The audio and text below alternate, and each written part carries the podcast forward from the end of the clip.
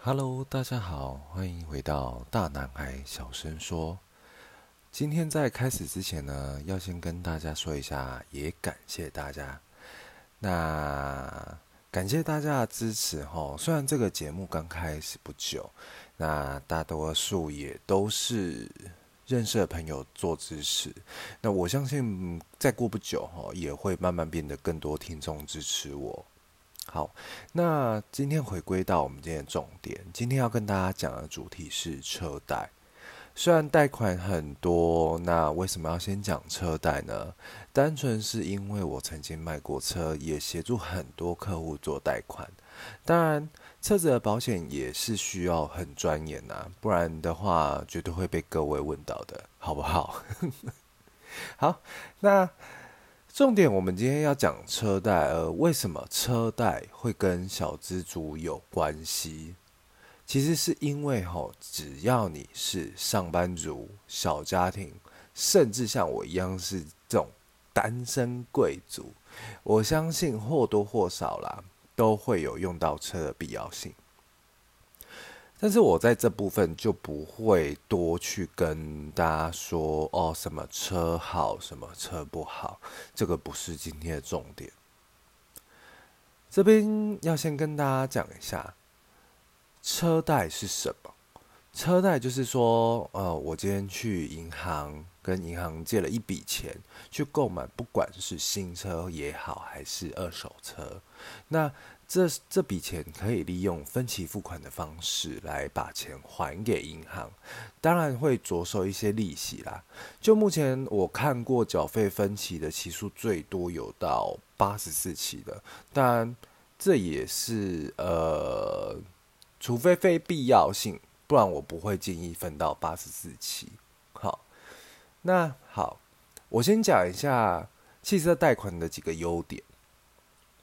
第一个，高额度，汽车汽车贷款可以贷的额度大概从十万到三百万不等。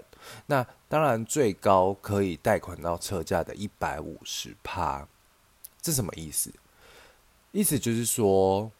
我今天如果车价是一百万，那我就最多最多可以贷到车价的一百五十万。为什么会这样子做？呃，有些人会把车子当做一个财产去做贷款融资出来做投资，那这个就不多说。好，这个不是我们今天的重点。第二点。长期数最长最长遇到的会有六十期，那当然，我们为什么要分期？就是要把我们的月付款，就是月缴金额去减少，那减少我今天的还款的负担。好像我刚刚讲到，我目前看过最长的有八十四期。可是通常我不会建议自己的朋友、自己的客户做到那么久啦，因为你想嘛，你一台车，如果说八做八十四期的话，也就是说你有八年都在缴这台车的车贷，我相信没有人会想要用八年的时间去还这一笔钱。对，所以通常我都会建议说五年，就是六十期。好那第三点优点的话，第三点就是时间快。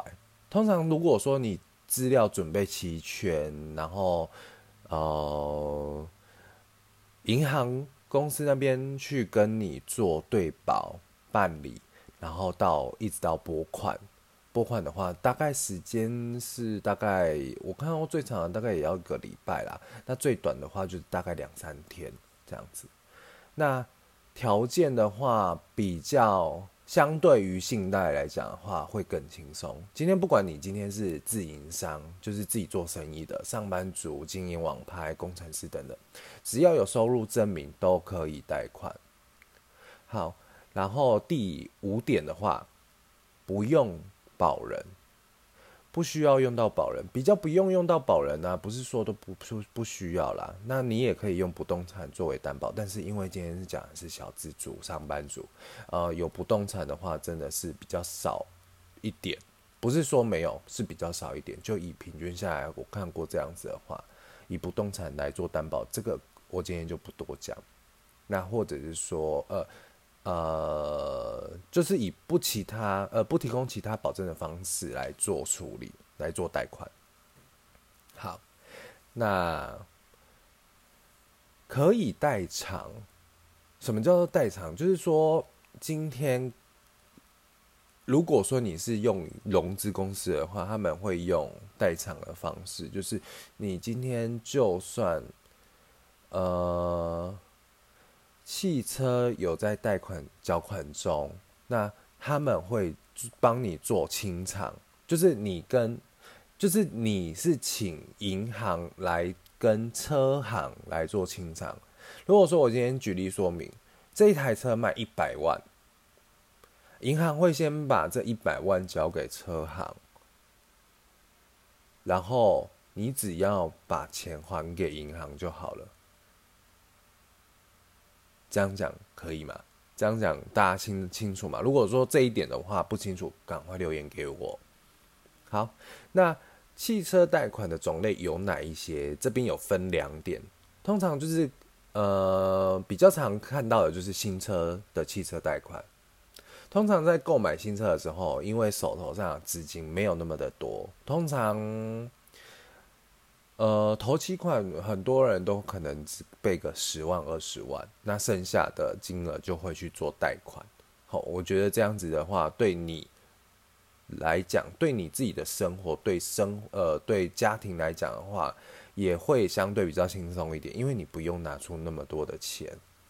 好，那这时候就需要银行来做汽车贷款。那有时候吼，车行车商会推出零利率的专案，可是这一点的话，要多注意一点。对，好，那由于新车的汽车贷款通常在买新车的时候就会有业务帮你一手处理，所以你也不用去多余担心。而且，如果说你今天是要自己找银行做贷款的话，请找一个你信得过的，不管是中间人也好也好，还是业务也好，这样子的话，你比较不用担心说可能会被赚一些佣金掉还是什么的。当然，有做事的人拿到一些佣金，我觉得是很 OK 的。就以我自己站在一个业务层面来说，我觉得。我帮你做事，我就是要收钱呐，没有这种在在呃不跟不跟你收钱，然后还帮你做事的事事情啊。我自己是有原则的，所以很多时候我的朋友都说啊，朋友就帮忙一下。我说就是因为今天是朋友，所以我才更应该要帮你赚这一笔钱，因为你之后什么问题绝对都会来问我，绝对都会来找我。所以我必须要赚你这笔钱，我才能负担说，呃，我我在业务上面的话，我才不会觉得说我根本就没有赚你什么钱，你不要来找我，我不需要，呃，我根本不想服务你。好呀，这一点要清楚哦。好，有一些钱还该给的还是要给，该呃该给别人赚的也是要给别人赚。好，来，那汽车贷款的第二点。呃，第二个方式就是原车的贷贷款，就例如说，好，举例说明，我今天我自己本身有一台车，这台车我已经没有在缴贷款了，有可能呃，这台车的车龄也十年了，可是我今天临时需要一笔钱的时候，我会去用原车的汽车贷款，就是用车子来当做你的财产，来再跟银行甚至融资公司。再借一笔钱出来做使用，为什么要这样做？呃，我自己有这么做过，因为我临时需要一笔钱，那我就这么做。那当然，这也是可能很多人要用债务整合的方式，像我自己就是债务整合，就是我原车我再去做增贷融资。再把那一笔钱去把一些可能信用卡啦，或者说跟朋友借的一些钱，去把它还掉，然后我只要专心的缴我的车子的贷款，这样子的话，其实自己会比较轻松一点，因为有时候哈，如果说，嗯，我不知道你们有没有遇到身边的朋友，就是他时不时就会来跟你借钱，或者说他这个朋，呃，就是这个朋友到处在跟别人借钱，可能两千、三千、两千、三千在这样借，呃，虽然这样子的做法很不好，那。当然，如果说他们有需要，或者说很紧急的情况下，多少借一下，我觉得是无伤大雅。如果说他有还的话啦，那那如果没有还，那个就另外一讲，我这边就不多说。那因为我自己之前有这样子的情况，所以我用汽车来做债务整合。好，这样子的话，其实省得我自己麻烦呐。我我自己。也是一个怕麻烦的人，所以我用这样子的方式去还款，我觉得是对我自己比较好一点的。好，来，那我的汽车能够贷款多少金额？从前面来说，一般新车的话，汽车贷款可以到车价的一百五十八贷到两百趴。那当然也也是要以当时。你的汽车的价格来做评估，要怎么评估汽车的价格？呃，二手车行通常在市市面上有一个一本传说中的天书，我不知道有没有人听过了。这本天书里面的话，就会秀出你所有呃目前台湾有售过的车款，是有售过，不是目前售过，是有售过的车款。的原始价格跟目前折旧率的价格，举例说明，如果说今天是一台十年前的 Toyota 的 Artis 神车来讲的话，十年前的 Artis，它现在如果说转卖二手车，可以卖到多少钱？最低最低可以卖到呃，最好最好可以卖到多少钱？它是以这一本书来去做评估。当然，如果说你今天要上汽车交易网去做一个评估的话，也是可以，也是可以。但是评分的标准就不会像我刚刚说的那一本天书还要来得准。那汽车贷款它申办的管道有哪一些？当然，我刚刚有提到银行贷款、融资贷款。第三个的话就是民间汽车贷款，这个的话我不多说，这个也不建议大家使用，和不建议大家使用。如果说可以的话，你今天信用 OK，你今天还款能力好，那我绝对是叫你去银跟银行做做贷款啊，而且银行贷款的利率会相对其他的贷款方式还来的低，而且额度也比较高。但是审核的条件就会比较严格，他会看个人的信用廉征。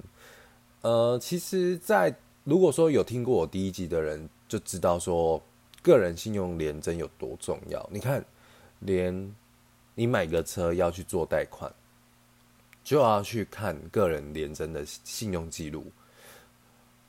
如果说你今天没有把你的个人廉征信用记录的，保养好的话，这对你之后，像现在我讲的车贷，甚至以后的房贷，还是信贷，这个都会有影响。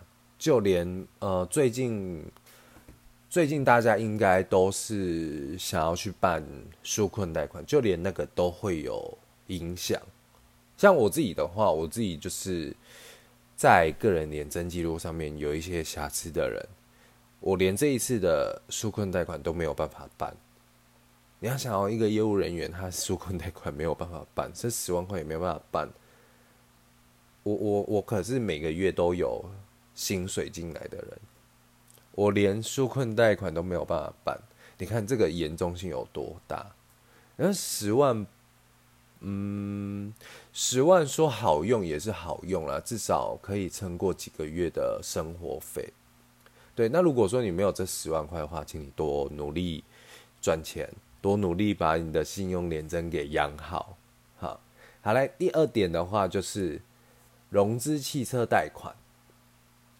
今天就是要去跟融资公司借钱，通常贷款的额度会比较高，期数也比较长，那很适合做。我今天有一台车，然后去做融资，去把钱拿出来做投资也好，还是做债务整合也好。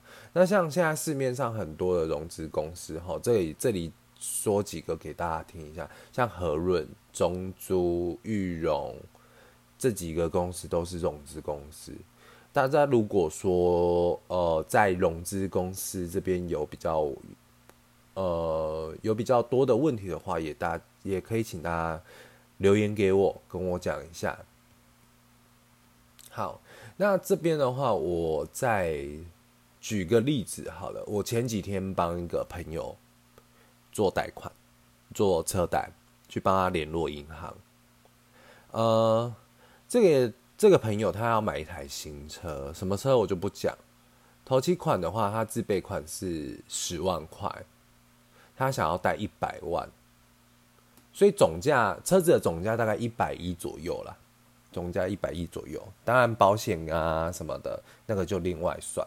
好那我帮他找的银行，他给出来的利率是一点六趴，哎，一点六趴很低哦，一点六趴很低哦，真的是卖面子给他。他想要分二七十二期，也就是七年，这边抓一个大概值给大家听。如果说今天想要，呃，今天如果说大家听众想要用本金加利息的方式来还款的话，每个月的还款数字是一四一万四千五百多块，一万四千五百多块，这是每个月本金加利息的还款数字。如果说我今天七年都缴完了，顺顺利利的，不拖延，不不迟缴，然后七十二期也不提早。缴费完成的话，本金加利息总共交给银行是一百零四万九千多块钱，也就是说，你多缴了快五万块的利息给银行赚。你会听起来七年银行才赚这五万块，好像有点少，对，有点少，因为利率真的很低。我真的是卖面子给他，而且这个我。没有拿什么佣金，真的就是做人情的。对了，因为这个朋友也是很重要啦，所以我才愿意这样子做。对，那像现在的话，他在买车的时候，卖车的业务还提供零利率、零 口机、零利率的专案给他听，他就觉得说哦。有零利率了，为什么我不用零利率啊？别傻了，不要被骗了。如果说就以刚刚我给出来的利率一点六趴，要分七十二期零利率方案哦。我先讲一下零利率方案的话，它的折扣车子的折扣就不会那么的多了。像这台车的话，业本身业务给他七万块的折扣，七万块的折扣。那如果说像是刚刚讲要用零利率的话，零利率方案算下来月付款是一万三千八。如果说这一万三千八跟一我刚刚算的一万四千五换算下来说，好像也差个一千块左右，对，差一千块左右。可是你原本的车价就会少掉四万多块，折价哦，折价哦。我刚刚是不是讲我？这个业务车子的业务给他的折价空间是七万块，也就是说，他可能最后成交价是只折三万块给他，只折三万块给他哦。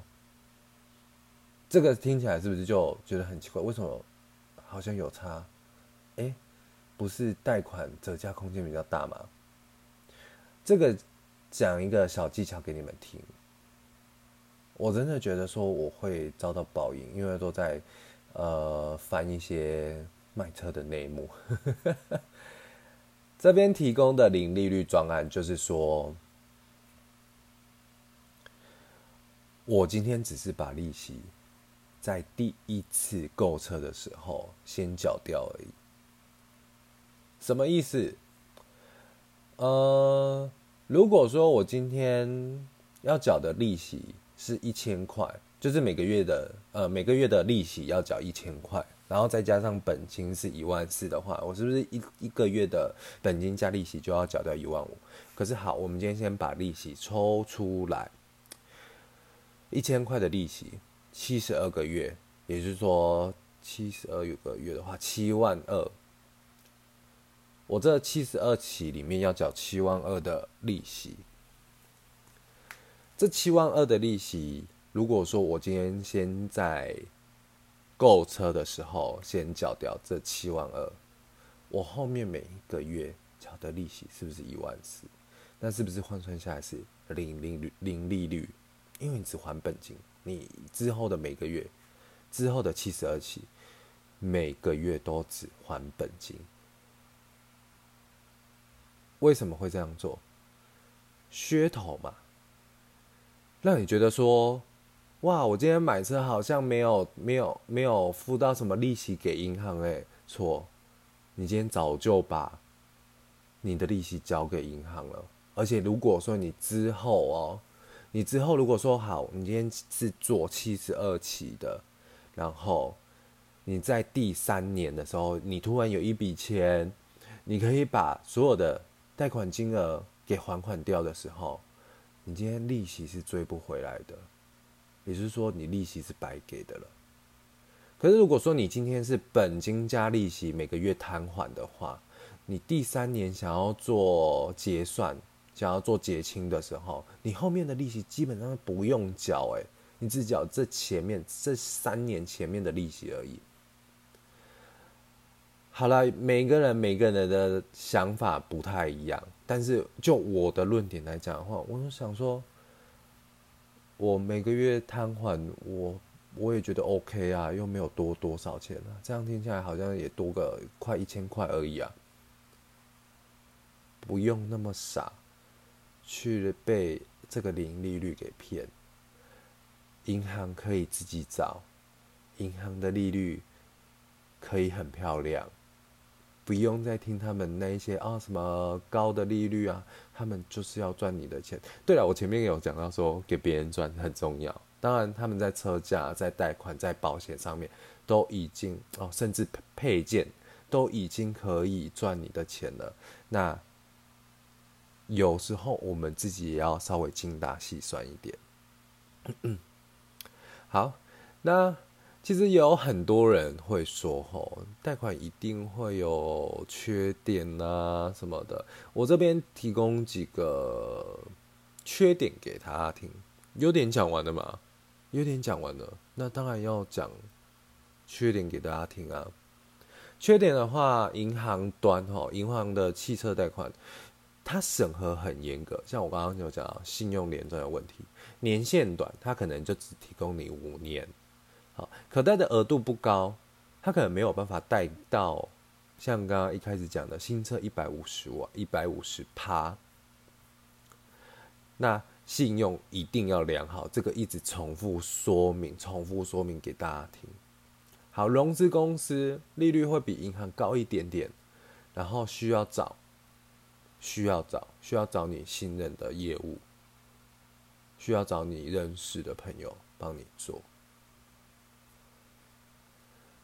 汽车贷款要有几个流程，大家先听一下。第一就是先估价，如果说今天是新车，当然就是订单直接过去，购车的新车订单直接给银行去做做申请。好，第二点当然就是申请啦。好，第二点申请的时候就是要有所有的文件、订单、车主的身份证正反面等等等等，这里就不多讲。好，第三点。就是银行或者融资公司，他会因呃，他会做征信，去做审核，审核完之后，他才会对保。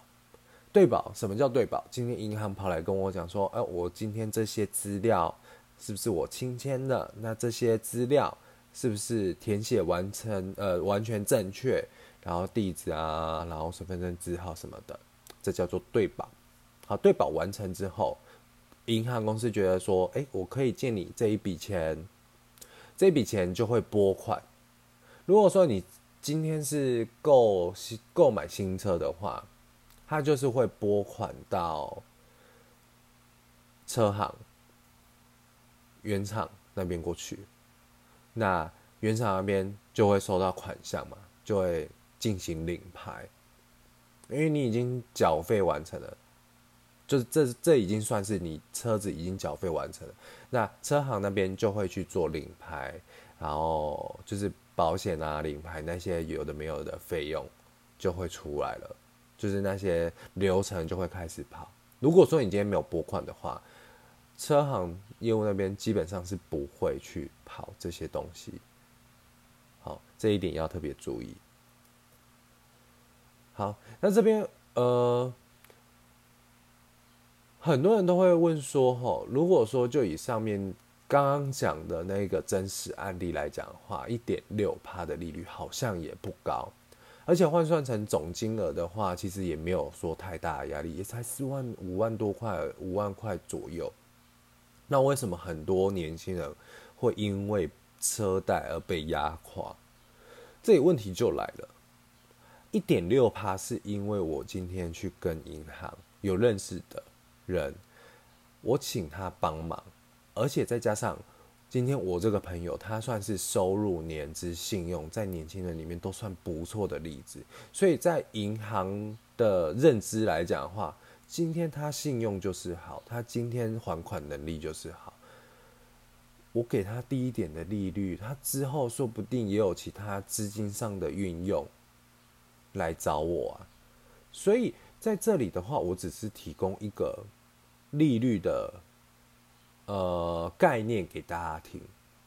如果说大家在这部分的话，还有什么问题的话，其实可以留言给我。如果说我没有讲的很清楚的话，一定一定要跟我说。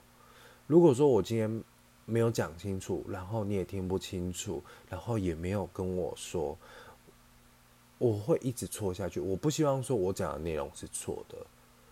好，这个大家再互相帮忙一下。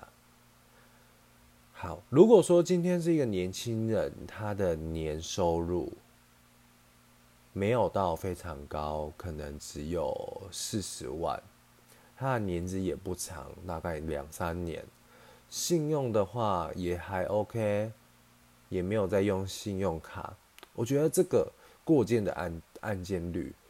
就看呃这个过境的安全率，我觉得算不错，但是贷款的金额就不会，贷款的成数就不高。像我刚刚举的例子，它算是贷款的金额算九成的哦，九成算很高，也有甚至是用全贷的。我之前就有一次用全贷的，我超想死的，因为它利率很高，我那时候利率好像三趴多吧，三趴三点多趴。然后每个月还款一点，如果说每个月还款的话，利息就要多出四千，本金价只单纯讲利息的话，就要四四千多块了。好，我超想死的。然后后来的话，因为经济状经济上的状况也 OK 啦，也 OK 了，所以好像也没有什么太大的压力了。当然还是有，当然还是有。因为在其他的理财方面的话，我我就没有办法多挪用一些资金出来做使用。对，那今天的话也谢谢大家听哈，今天就是先暂时讲到这边。车贷有很多，买车有很多坑，大家如果有问题也可以问我，或者说请我再开个新节目，就是可能买车需要注意一些什么问题，很多坑，大家要注意。大家要小心。今天的呃，今天的话题，今天的主题就讲到这边，也谢谢大家，大家拜拜。